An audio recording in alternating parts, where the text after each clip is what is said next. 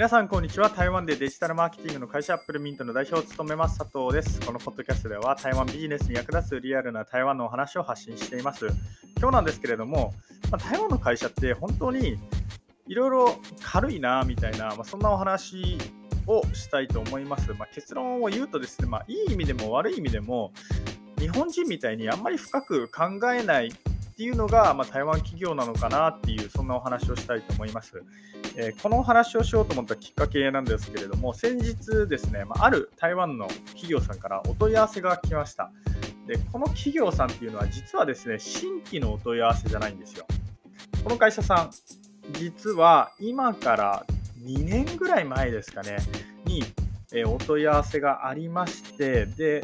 まあ、僕今でも覚えてるんですけれどもその日めちゃくちゃ暑くてですねでタクシーがなんか目的地とは全然違うところに止まってで僕めっちゃ暑い中ジャケットを着て、えー、歩いて死にそうになったっていう まそういう記憶があるんで、まあ、この会社さんすごい、あのー覚えてるんですけれども、まあ、この会社さんからお問い合わせがあって僕実際に訪問に行ってで提案書も出してあの、まあ、その会議ではですね、えー、結構上の方それこそ、えー、副社長みたいな、えー、副総経理の方も出てきてでまああこれはもしかしたらこの会社さんすごい僕らに対してあの興味があるのかなみたいな、えー、と真剣なのかなみたいに思ってでその会議でもですね、まあ、話は結構トントン拍子というか、まあ、結構いい感じでいいリズムで進んであこれは来るかなと思ってたらですねまあまあ、1日経っても2日経っても1週間経ってもですね、まあ、全然連絡が来ないんですね。まあ、うんともすんとも言わないと。で、あの、せめて、いや、この提案書があのこの提案書というか、この僕らが行った提案に対して、まあ、ノーだったらノーって僕は言ってほしいんですね。あのまあ、そこに僕は遠慮はいらないというか、日本人的な、なんか、あの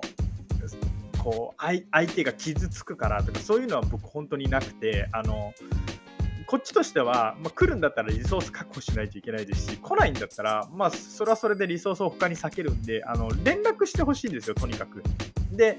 連絡が来なかったんで、1週間後ぐらいに、あの提案の件どうなりましたか？と、あのイエスならイエス、ノーならノーで返事いただけると、すごい助かりますみたいな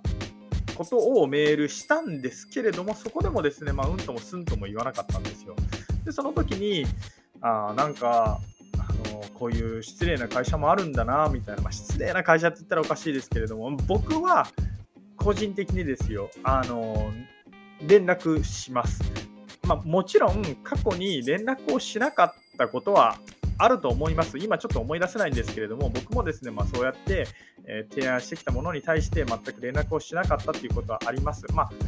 えー、あるいは、そうですね、なんかセールスメール、営業メールで全く興味のないものに対しては、まあ、僕もそうあの返信とかってしないんですけれども、少なくともですね、今回みたいに、えお問い合わせを受けて、で僕らが訪問してで、それに対して返事をしないみたいなことは、僕が、えー、お客さん側だったらしないです。あの提案を受けて、提案を受けたら、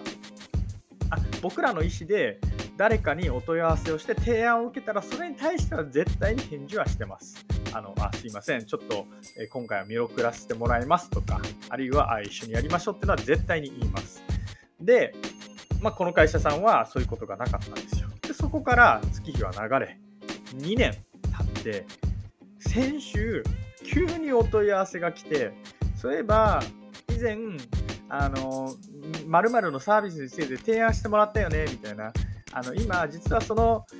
提案してもらったサービスについて再度あの調整というか、えー、まあ、違うパートナーさんを探してるんだけれども提案してくんないみたいな感じでなんか2行ぐらい来てうわ軽って思って まあだからその僕これ結構他のポッドキャストやら YouTube でも言ってるんですけれども台湾の企業って本当に軽いんですよ。あのお問い合わせとか来るじゃないですか。でそれに対してあの何でもかんでも真剣に扱ってたらかなり疲れるなっていうふうに思います。で、面白いのが日系企業さん、特に B2B の会社さんとかって台湾に進出したらですね、そのお問い合わせ件数っていうのがよく KPI になるんですよ。マーケティング活動しててもそうです。あの例えば僕らある B2B の企業さんを以前お手伝いしてたんですけれども、その会社さんのデジタルマーケティングをしていた時もですね、KPI は台湾企業からのお問い合わせだったんですよ。でも僕、これ結構危ないと思ってます。っていうのが、台湾企業のお問い合わせって本当に軽いんで、制約率がめちゃくちゃ低かったりするんですよ。だから僕、それ KPI にしても、なんかなっていうか、っていうか、本当に台湾の会社さんって軽くお問い合わせしてくるんで、あのそれだったら KPI 自体はすぐに達成できると思うんですね。でも、制約に結びつかなかったら意味ないじゃないですか。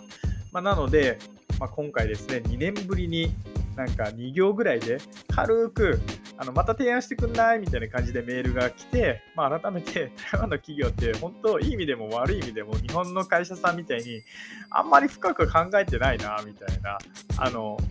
はいそんな印象を持ったっていうそういうお話でした、えー、それではまた。